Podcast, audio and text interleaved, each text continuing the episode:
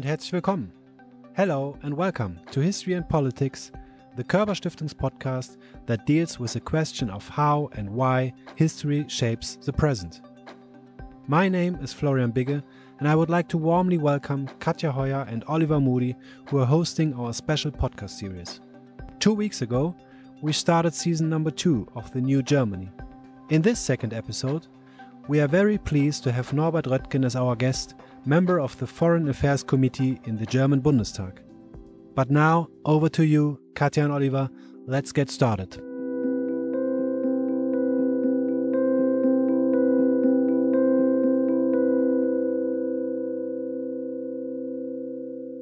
Hello, and welcome to The New Germany, a podcast project from the Körber Stiftung's History and Politics podcast. My name is Katja Heuer, and I'm a German historian and writer living in southern England. And I'm Oliver Moody, the Sancho Panza to Katja's Don Quixote. More like the Falstaff to my Prince Hal. Or, if I'm honest, maybe just the loyal but faintly dim Wagner to your Faust. I'm also a British journalist based in Berlin. The idea behind this series is pretty straightforward. The Russian invasion of Ukraine has been a moment of truth for Germany, overturning what had once been solid pillars of its foreign policy, its economic model, its military doctrines. Uh, Germany had military doctrines? Well, a cynic might say it had doctrines on warfare in much the same way the Vatican has doctrines on contraception. um, moving swiftly on, what are what we're aiming for um, in this podcast is to look at some of the big dilemmas um, that are now facing Germany and explore them against the backdrop of its modern history. To look at how Germany got into these situations in order to understand how it might move forward, with help from leading experts and policymakers. In the pilot episodes last year, we talked about Germany's ties to Russia, its armed forces, its energy supply, and its relationship with its own history. If you haven't listened to them already, you can just scroll back a little bit through the Körber History and Politics feed or search in your podcast app for The New Germany. In this new series of fortnightly episodes, we'll be addressing subjects from Germany's place in Europe and its peculiar aversion to strategic planning to its atavistic horror of debt and the changes sweeping through its political parties. But today, there is a topic so central to Germany's future and so emblematic of everything we've been talking about that it can no longer be ignored. Gender neutral language. Nope. Winnetou. Nope. It's China, Germany's largest trading partner, its most significant source of tension with the US, and, in the eyes of some analysts, a case where it's in danger of making many of the same mistakes it made with Russia, but this time with bells on. Let's start with the recent news that Bosch, the German engineering champion and manufacturer of washing machines, power drills, and once upon a time of Wehrmacht tank electronics, is investing nearly a billion euros in upgrading its high tech facilities in Shanghai and the neighbouring city of Suzhou. What caught my eye about the press release was the way the company trumpeted the fact it had been active in China for 110 years. Obviously, this was intended to inspire a degree of confidence in its thorough knowledge of the Chinese market. But it does raise the awkward question of what exactly German companies were up to in China 110 years ago. And this seems like a pretty good starting point for talking about Germany's approach to the whole thing. Okay, go on. Well, let's actually begin a decade earlier than that, in 1900, when Kaiser Wilhelm II goes to the port of Bremerhaven, stands in front of the German Empire's East Asian Expeditionary Corps, who are about to sail to China and take revenge for the murder of the German envoy, and delivers one of his famous splurges of impromptu soapbox oratory. Are you going to do the um, the Kaiser Wilhelm voice here, Katja, or, or shall I do it?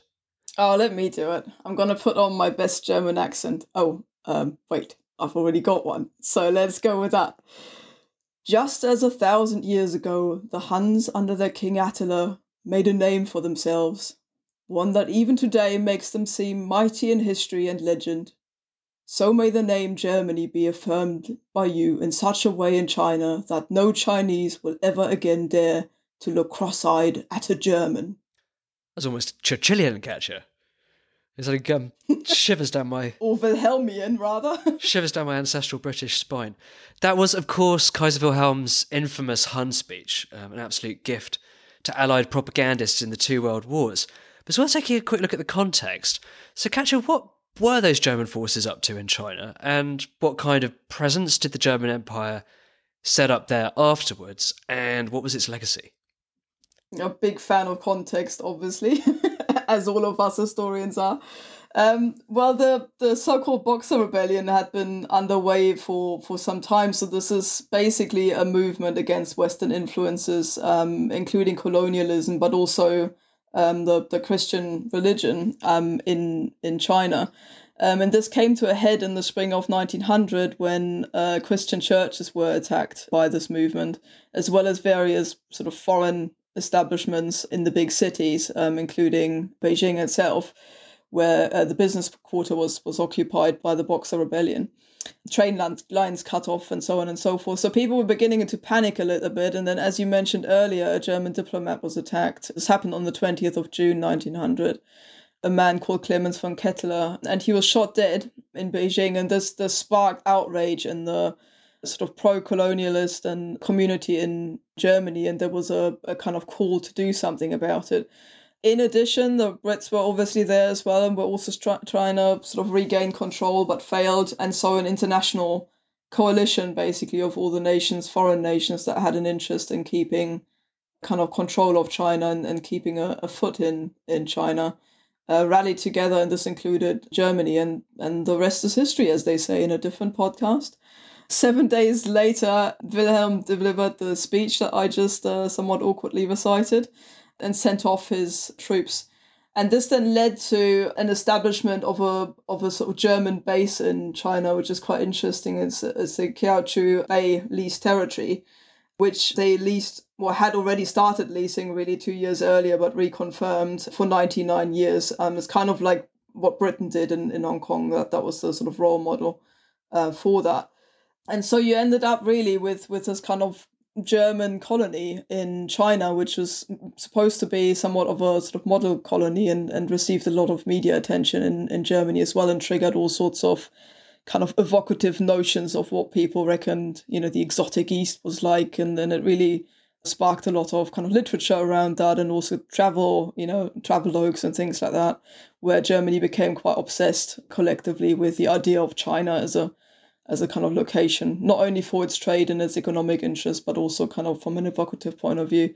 And that was only held on to, though, until the First World War. In 1914, it was lost to a Japanese occupation and, and then obviously not retained afterwards when Germany had to give up all of its colonies at the end of the First World War. And given that this speech of Kaiser Wilhelm's caused such a stir that the term Hun was attached to Germany for half a century afterwards, at least by generations of British schoolboys. Do you have a sense of how Wilhelm and the Imperial Germans from this period are remembered in China today? Is it all just sort of water under the bridge, or are there any hints of lingering resentment? It's a really strange relationship in, in many ways because this colony that was set up was meant to be a model colony. It was kind of run uh, with an eye to, to being kind of presentable, and therefore a lot of money was invested in, in infrastructure and also in sort of working together with uh, sort of local tradesmen and, and people like that. So in many ways, it isn't actually seen as as an incredibly kind of dark period in, in Chinese history, certainly not in terms of the, the German colony specifically. On top of that, I think people's memories are always quite short. And because Germany left, you know, effectively was made to leave in 1914, as opposed to, say, Hong Kong, you know, which is still an, an issue, a political issue today, I think people have also forgotten um, the kind of resentment that, for instance, the Boxer Rebellion was triggered by, you know, towards German occupation and foreign occupation in general. I think on top of that, you also have this kind of shift, obviously, later to communist China, which doesn't really necessarily look back on these events in the same way because it is there's less continuity there and and the British involvement, for example, spans both of these periods, whereas Germany doesn't. So in many ways, there, there is, I think, more of a break there. And then, of course, you've got uh, successful sort of business ventures that came out of that, like the Tsingtao Brewery, for example, to, to use a seemingly a bit more lackadaisical example there. But it's it's an interesting one because it was founded in 1903 by German settlers and is now apparently the second most consumed beer globally, which is interesting. So that in itself, you know, has a bit of German legacy there in a cultural and economic sense that isn't necessarily seen as a as a bad thing. It's a bit of a slap in the face for Paulaner and Krombacher, isn't it? China and Germany ultimately uh, wound up on opposing sides in the in the First World War, although they didn't actually fight each other. And then I think it's reasonable to describe China as a bit of a warlord-ridden basket case in the decade after the war. And then in the late 1920s, the Kuomintang and their leader, the, the Generalissimo Chiang Kai shek, more or less got a grip on the country. And Chiang Kai shek was fascinated by Germany. He regarded Bismarck's unification of the country half a century earlier as a kind of template. He admired German industry and he hired as one of his closest advisors a former German army officer called Max Bauer, who had not only been in charge of munitions under Hindenburg and Ludendorff, but also tried to topple the Weimar Republic's government in uh, the 1920 Kapp Putsch. And um, the relationship really took off after Hitler rose to power in, in 1933. Nazi Germany helped China to set up a domestic arms industry. It built tens of thousands of miles of Chinese railways and lent the Kuomintang um, 100 million Reichsmarks to fund its industrialization program. And Chiang actually sent his adopted son, Chiang Wei Kuo, to study German military doctrines in Munich. And in the end, he joined the Wehrmacht and commanded a panzer unit during the annexation of Austria in 1938. And then the Chinese armed forces were also trained under the, the eyes of yet more former Reichswehr generals, um, in particular the wonderfully named Alexander Ernst Alfred Hermann Freiherr von Falkenhausen, who, ironically enough, drew up a strategy for Chiang Kai shek to fight off a Japanese invasion. And obviously, the reason that is ironic is that Japan was an ally of the Third Reich and ended up driving a coach and horses through the German Chinese relationship and attacked China in 1937. So that is that bit of unsavory history. Do you see any meaningful parallels to the present here, aside from this infusion of German technical expertise and, and industrial might into a rapidly expanding and modernizing Chinese economy? Well, that in itself sounds pretty significant to me. but yes, um, on top of that, I think the sort of big themes that, or big strands, if you will, that go through the relationship of Germany and China, I think are all set in motion at that time. I mean, you have, for instance, from the beginning, like this German obsession with opening up China. You know, there's this kind of perception that China is kind of an isolated but huge and potentially very powerful market on the economic side, but also a partner in the region. And that in itself, I, f- I find is something that you find that phrase all the way through, basically, from the early colonialists around the 1900 mark to now where people are still talking about opening up china to you know to german investors and german politics and german influence then of course you got an economic dimension to that given how dependent the german economy is on a exports and b on on the import of sort of raw materials and, and things that it just doesn't have at home to produce the, the things that it then goes on selling china is an ideal place for both and I think this this was also realized quite early on, and it's something that that you see developing in the early 20th century, not least, you know, for instance, with the colonies around the 1900 period, where the idea is basically to have a have a trading point there, somewhere to station navy, somewhere to trade from. But on top of that, there's also the idea that you can import and export things uh, via this sort of route. So I would say that China has remained on Germany's radar throughout the entire time and that the actual concepts that underpin this haven't changed all that much. And then the relationship goes into a rough patch through the next few decades as um, China and Germany are enemies in the Second World War. And then uh, after 1945, China has another bout of civil war, once again with German military advisors on both sides this um this really is a period when every self-respecting warlord feels he has to have some sort of one-eyed Prussian colonel feeding him random bits of Clausewitz, right?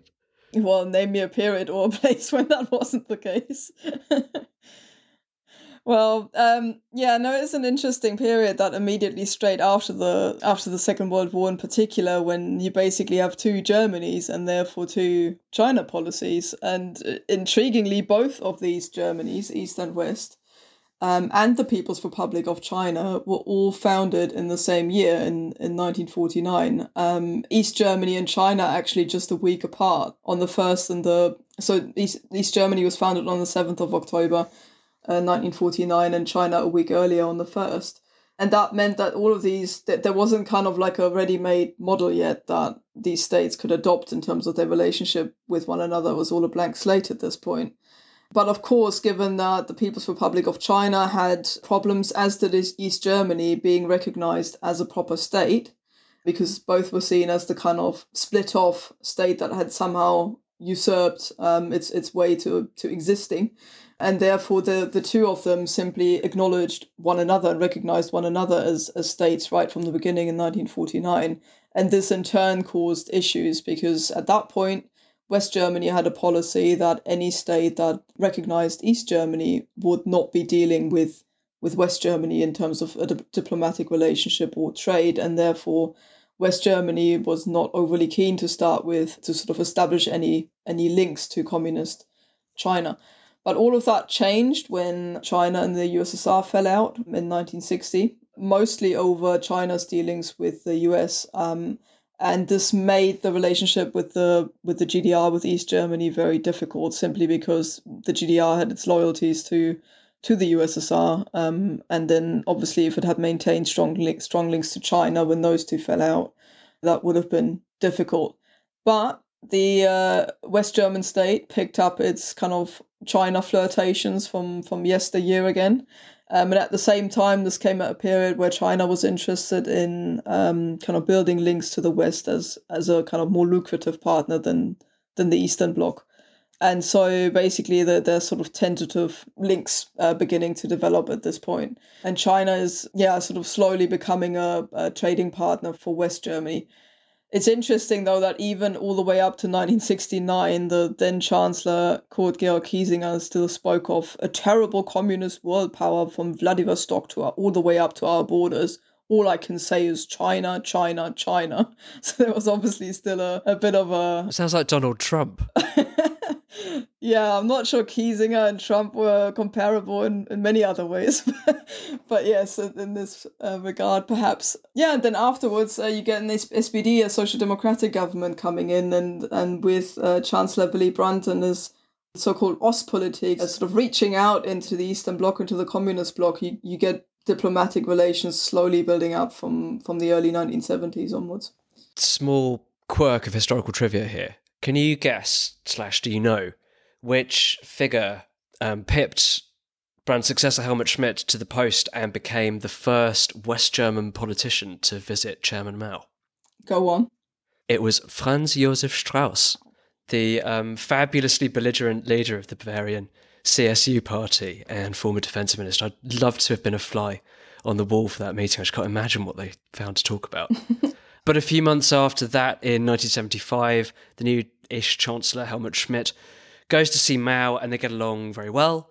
Uh, in fact, I think in a lot of ways, Schmidt set the tone for the next five decades of Germany's courtship of Beijing. Um, there wasn't a lot of bilateral trade immediately. Um, you do have to remember that even by the start of the 80s, China's GDP per capita was only 3% of Germany's. But the, um, the political atmosphere between the two countries, even back then, was almost romantic. And in the years before Schmidt's death, the, the Chinese prime minister called him a true friend of the Chinese people. And in fact, one of Schmidt's last newspaper articles was a fawning review of Xi Jinping's book about the Chinese dream. And I think Schmidt was deeply impressed very early on by this idea that China would be the decisive global power of the future. And he concluded, long before a lot of other German leaders, that the West had to show Beijing a corresponding degree of respect and treat it as an equal. And in that sense, I think he, he really does kind of prefigure all four of the chancellors who came after him. And did uh, German unification, uh, reunification and the disintegration of the Soviet Union make a difference to their relationship? Up to a point. Um, so even, even before the fall of the Berlin Wall, there's a very important moment in 1985 in the early days of Helmut Kohl's chancellorship when Volkswagen opened its first Chinese factory and um, Kohl traveled all the way over to Shanghai with a with a delegation of German business leaders. Again, that's going to become a big trope of, of German China diplomacy. And Kohl predicted back then that China was about to go through what he called a century long modernization with, with sort of German industry standing at the cradle as its fairy godmother. And, um, and then the, the Volkswagen Santana became one of the biggest status symbols in Deng Xiaoping's China and really came to epitomize its embrace of the markets. There's a bit of a hiccup in 1989 which is connected to Tiananmen Square because um, Kohl felt obliged to suspend diplomatic relations and join the Western sanctions on China. But um, not long after that, in the early 90s, um, he began visiting Beijing again, I think partly because he needed good economic news that, that both halves of the newly reunified Germany could get behind. And I have a lovely story from this period. Um, all my anecdotes about Helmut Kohl seem to involve food or um, or handbags or battle tanks. All his do. But this this is a food story. So um, Kohl visits Guangzhou in 1993, and one evening he gives his Chinese minders the slip and sails off into a restaurant where he orders Cantonese goose, fried noodles with chicken, braised Chinese mushrooms, seven other main dishes, five varieties of dim sum, two kinds of dessert, and sweet and sour pork, but with beef instead of the pork. And the poor chef is terrified because he's never made this this kind of outlandish dish before, and suddenly he has to um, improvise for the leader of one of the planet's largest economies. Um, and eventually, Kohl gets his sweet and sour beef pork, and um, apparently it's still on the menu at the um, the Panxi restaurant in uh, in Guangzhou. Well, you can you can just order a Kohl, can you? You just go up and say, "I want I want the Kohl." It's called the Ku Er Liu Liu, which apparently means um, bavette a la Helmut Kohl. um, in Chinese. And um, Die Welt says it's the only dish in China named after a foreign politician. Although, how on earth you verify a statement like that, I, I really don't know. Then, uh, to cut a long story short, the relationship is is further intensified under the chancellorship of Gerhard Schröder, who starts going to China every year, again with German CEOs in tow. Schröder enthusiastically backs China's accession to the World Trade Organization in 2001. He actually um, lobbies to try and get China into the G8 um, and he even pressurized the EU to lift the arms embargo it had imposed on China after the 1989 Tiananmen Square massacre. And then in 2005, there is an abrupt change of tone as Germany gets its first female chancellor, Angela Merkel, who takes a strikingly feisty line on China and even sets up a meeting with the Dalai Lama. That sounds pretty brave, Katja. Well, yes, it does. I mean, the the emphasis being on sounds. I mean, you know, we've we've seen this from other chancellors as well. It's the it's the rhetoric and then actually following up on it is more difficult as it turns out. I mean, the substance of of Merkel's both rhetoric and deed um, ended up differing very very little from her predecessors. She also visited China nearly every year, and that's saying something, you know, in a 16 year chancellorship. And then when Xi came to Germany for a state visit, um, the two actually agreed to forge a, a comprehensive strategic partnership between their two countries. And so taking things even further, if you will.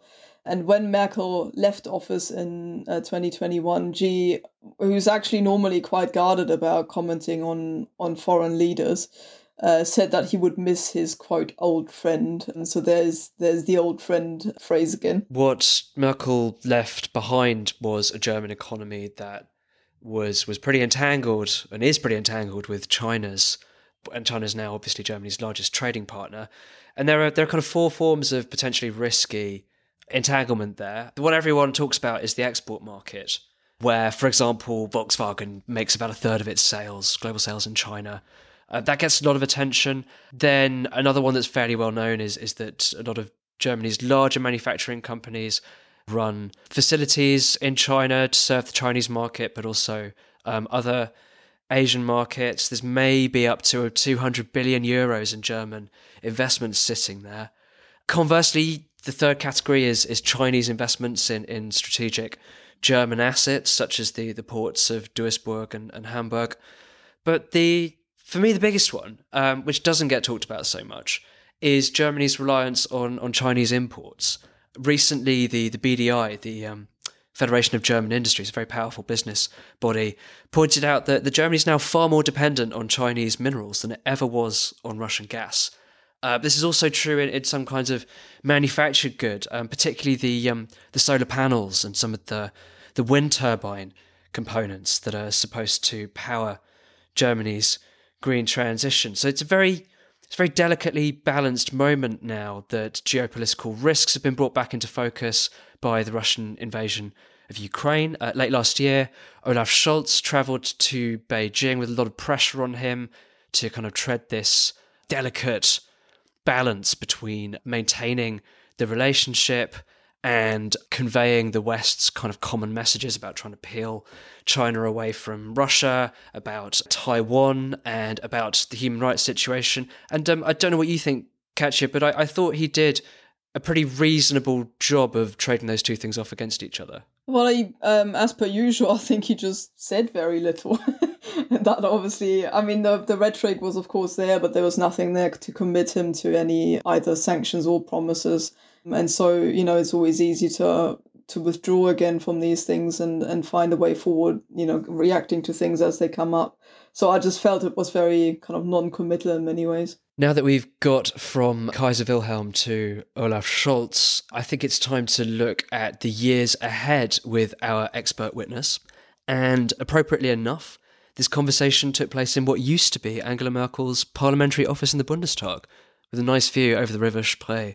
And um, I apologise in advance if my voice is a little husky from the cold I had that day. Well, and as there seems to be a large risk for Germans to become hooked on all things China when they think and talk about it too much, it's probably best if I excuse myself while you speak to our guest, and I will try not to build a car factory in Xinjiang in the next 15 minutes or so. Our guest today is Norbert Röttgen, a senior MP from the Christian Democratic Union Party, and one of the most thoughtful and independent minded foreign policy experts in the Bundestag. Dr. Röttgen was elected to the German parliament in 1994 and made a name for himself as one of the wild youths who rebelled against Helmut Kohl in favour of liberalising Germany's citizenship laws.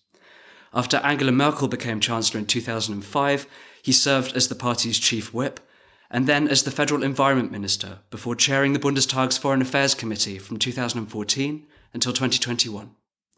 Shortly after the Russian attack on Ukraine last year, he published a short but sharp book called Nie wieder hilflos, literally, never helpless again, in which he argued that Germany's foreign policy as a whole, and its relationship with China in particular, were in need of a thorough overhaul. Herr Röttgen, it's a great pleasure to have you on the New Germany podcast. Well, thank you so much. The pleasure is on my side. When Angela Merkel first became Chancellor in 2005, it initially looked as though she was going to take quite a values driven approach towards China. Why do you think that this approach softened over the years after that? And what do you think she was trying to do with her China policy in the following year? I would say that more and more uh, the assessment became stronger and crucial that China was seen as a major contribution to German economic success. And over time, there was a decision we want this contribution and part and positive injection to German growth, economic growth. Uh, we want to have it and we want to sustain it. And I think this was then the defining assessment and view on the German Chinese relationship. So a, I would say more and more a purely economic, a trade view on China and our relationship to China. Do you have a sense of what Angela Merkel's relationship with Xi Jinping was like on a personal level? And how have you found your own interactions with Chinese officials over the years? Have you had a taste of um, so called wolf warrior diplomacy at any point? I don't know um, the personal flavor and character of, of the relationship between Angela Merkel and Xi Jinping was I could speculate about it because I know the one person of this relationship, but I do not want to speculate about it. For my part, I've been traveling uh, to China for once or twice a year since I became the environment minister, the federal minister for the environment and climate. Uh, so this was in 2009, and since then I've started to travel, to talk, to communicate with Chinese interlocutors, politicians, diplomats, and so on. And if I look back to to my history of relationship of a relationship and communication with China and Chinese uh, politicians, there's an interesting point. There were many many years when I really enjoyed and appreciated to have controversial but quite an open dialogue with Chinese interlocutors.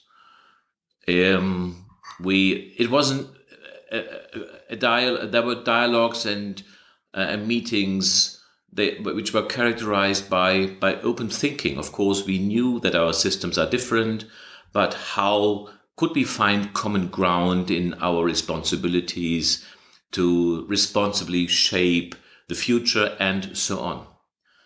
And I would say one or two years in my so since the outbreak of the pandemic, I have not been there, of course, and one or two years before, so several years after Xi Jinping took over, the dialogue and conversation with Chinese interlocutors fundamentally changed their character. The openness has vanished. There were conversations where when I raised a question, I knew the answer because of course I know the official answers. And this was the new character. No open dialogue, fruitless conversations, and any time uh, you have the party functionary there writing down everything, and you you can sense that your interlocutor knows he's writing down anything, so he, he wouldn't dare to say anything which could would endanger him. And this is a great, great disappointment because this makes conversations and dialogue really fruitless. You were one of the first prominent MPs from your party to start publicly questioning parts of the Merkel government's China policy. Why was that, and what were the things that first began to bother you about the relationship with China? I think the disruptive event which forced us to reassess China is the takeover of Xi Jinping. Because since Xi Jinping, China has changed and the ambition is different and the relevance of ideology has become different. I had my talks under the reign of uh, Wen Jiabao and Hu, Hu Jintao, and I have an experience of how different then uh, the character evolved. And you have to be realistic. Since and when China changed its idea of itself and its ambition to fundamentally change the principles of world order, which to a degree is legitimate, but they are attacking the very core of a peaceful uh, world order, which is the reign of the rule of law. And they want to replace this principle of rule of law by the principle of power. And this, of course, then becomes dangerous. And this also, of course, changes the character and meaning of trade relations because also trade everything then by China is has been seen now as a serving element an integral element in their power uh, strategy. So even trade turns as a power instrument. Belt and Road the major project of exporting Chinese influence and power. And so when this happened, and since we have been seeing this and were forced to see that China has a different idea of itself and pursues a different policy, I think we have to adapt to how China sees itself. And this was the starting point of my criticism because I you could clearly see the discontinuity, the challenging discontinuity in China and the continuity, the sticking to the past eh, in German Chinese policy. Clearly, Germany's economic relationship with China is very different in some ways to what its relationship with Russia used to be, and, and much deeper in some ways. But to what extent do you think Germany is in danger now of making similar mistakes that it made to those that it made with Russia in the past? Germany has made an experience in the debate and dispute in which I was heavily involved about uh, German energy dependence from Russia.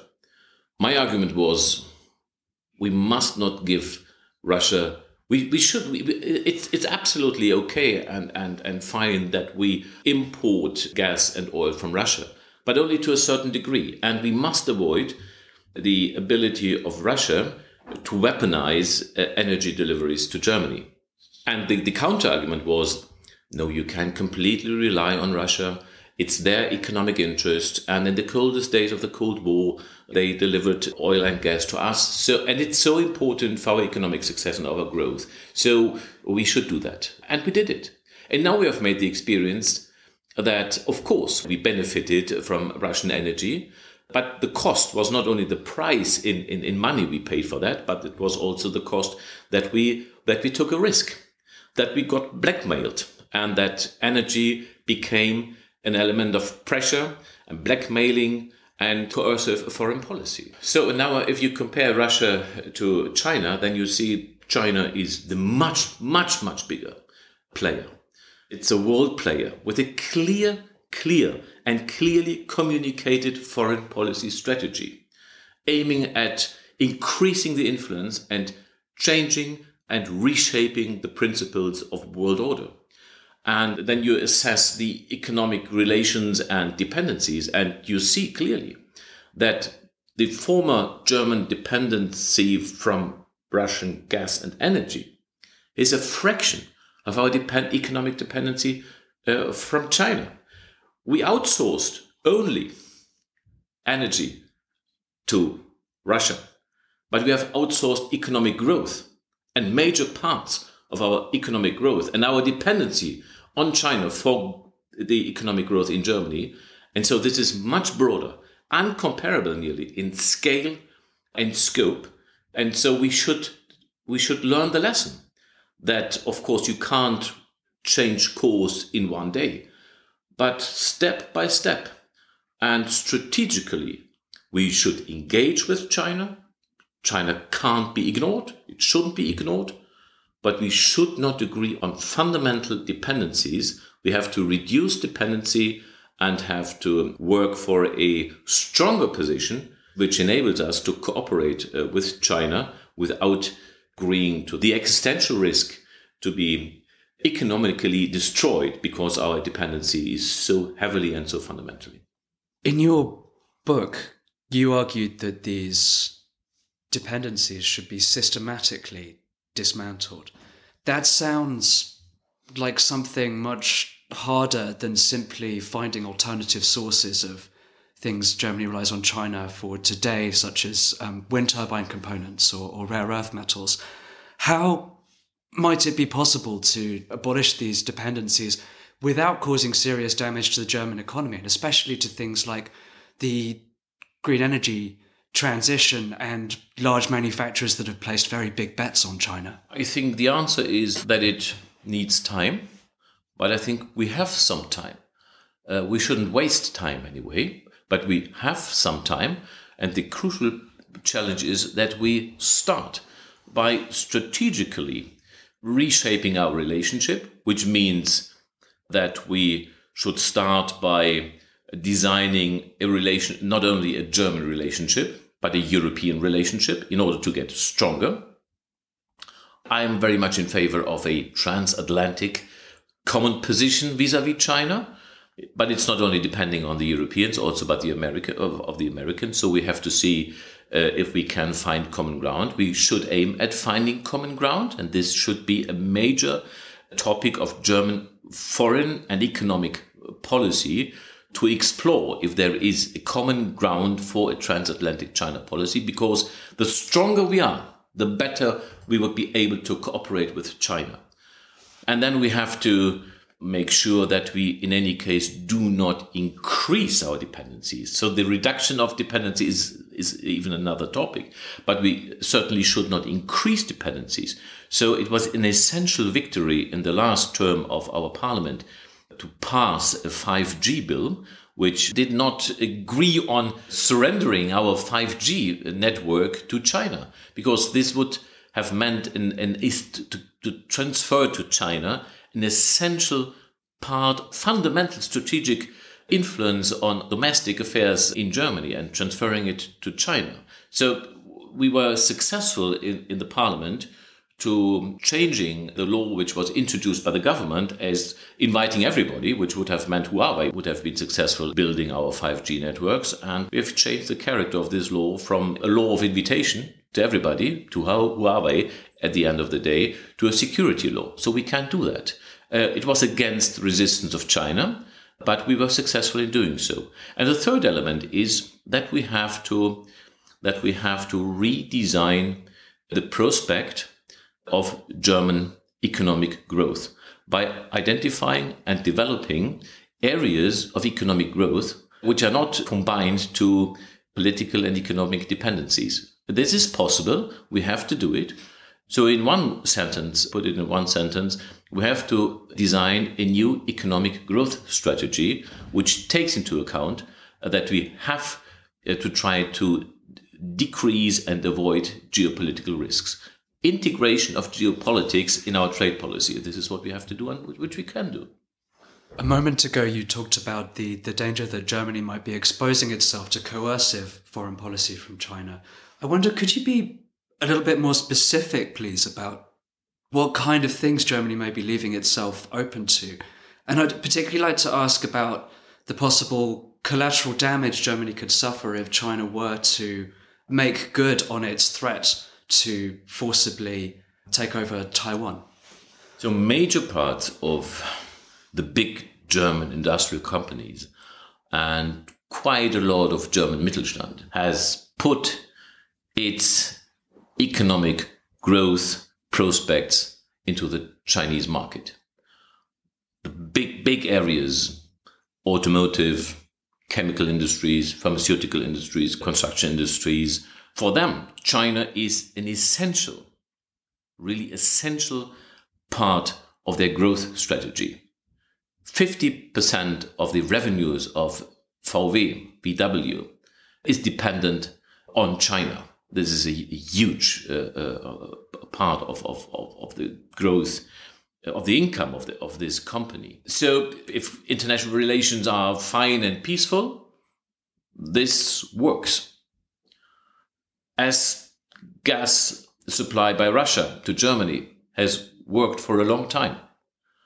But if there were an international conflict, if China were to attack or were to were to do what Xi Jinping has repeated, repeatedly announced to reunify with Taiwan uh, by any means, which means by military means, this would lead to a global economic meltdown and it would have a destructive impact on the German economy, in the breadth of the German economy, because nearly everybody is dependent on this. And of course, we would be forced and would be willing to pick sides in such a conflict. So we would impose sanctions on China we couldn't stay neutral. We wouldn't and couldn't. The Americans, in any case, would make clear that there is also another uh, relationship to the West where dependency of Germany is great. And the potential of retaliation by China would be extreme, huge, uncomparable uh, to Russia's capacity to impose sanctions on the energy sector. So this would be disastrous and destructive for Germany. And this, I do not know if this risk materializes. Nobody knows. I would today I would say it's not in the interest of of China to to create this global economic meltdown. They are economically too weak for that. They can't afford. But I don't know if it's going to happen in a five or ten years time. So what we have to do, in any case, is prepare for the worst case. Prepare for what Xi Jinping has repeatedly announced he certainly is going to do. He's determined to do it. So it could happen, and we should be prepared. The um, German government is expected to publish a China strategy at some point in the next few months.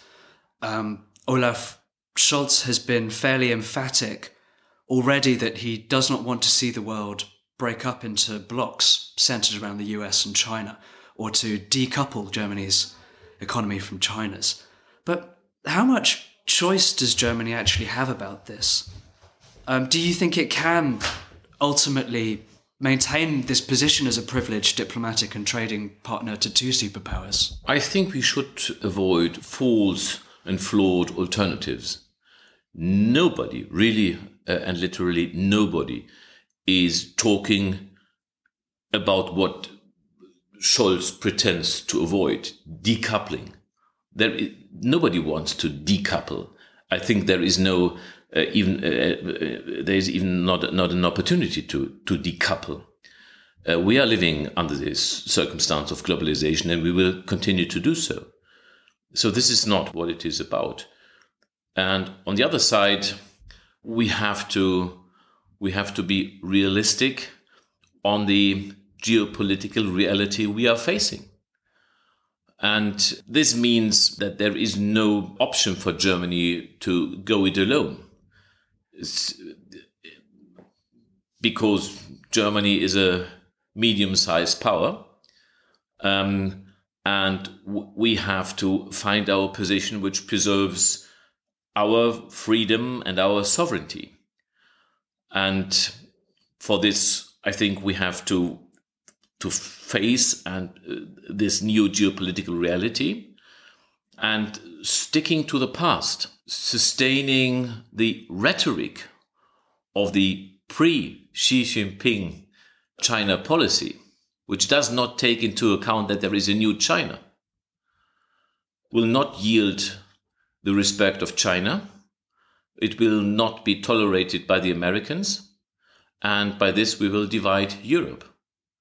So this will end quite disastrously with Germany pursuing political Sonderwege and we will inflict huge damage on European cohesion, the viability of the transatlantic partnership, and at the end of the day, we will be too weak to counter China by being by having isolated our country. So we have to fundamentally reshape our position as an influential part of the West, which means not agreeing to everything what comes from Washington, but bringing our influence into a transatlantic position. However, I have not seen a signal by the Chancellor that he is willing to change course. He is very much in continuity of the old China policy. And I think this is this is something which will, if it's going to be pursued in this way, irrespective of everything which might be written down as a China strategy, if the reality of German China policy will remain more or less the old style, it will be disastrous for Germany, Europe, and the transatlantic relationship. One final question. Some foreign policy analysts have argued that Angela Merkel's China policy was the single most consequential mistake of her chancellorship.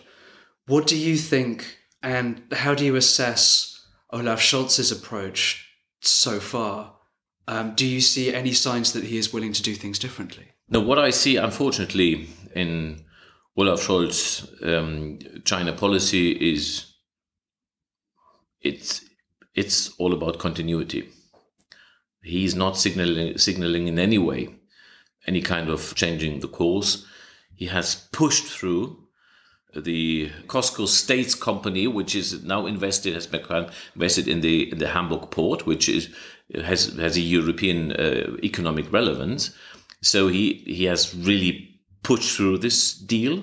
He has pushed through greater economic political influence of China within Germany and by fighting false enemies like the decoupling and other things, I think this is a rhetoric which uh, has the aim to legitimate the continuity of old China policy. So, unfortunately, uh, regarding Olaf Scholz, I see only continuity of the old style China policy and by this, this will create fundamental doubt in Washington on the reliability of the German ally in seeing from America's eyes the most essential challenge to world order, and this is China. Herr Röttgen, many thanks for this interview. It's been fascinating. Thank you so much. My pleasure. You've been listening to the New Germany and English language series on the Zeitenwende from the Körber Stiftung's History and Politics podcast. To all our returning listeners, especially those who might have heard a bit of our old podcast on the British German relationship back in the day, Tommy's and Jerry's, it's lovely to have you back. And to our new listeners, uh, what took you so long? But seriously, though, we are thrilled to have you with us and hope you enjoy the series. As always, we're very keen to hear what you made of this episode, so if you have any thoughts, questions, criticisms, or well crafted Tang Dynasty style poems about Helmut Schmidt's trips to China, please tweet them at us. My handle is at Hoyer underscore cat. And mine is at Oliver N. Moody. If you'd like to find out more about the Körber Stiftung, and in particular its history and politics programme, you can find its website at koerber.com. Macht's gut from Berlin, and see you next time. To the pip from Sussex.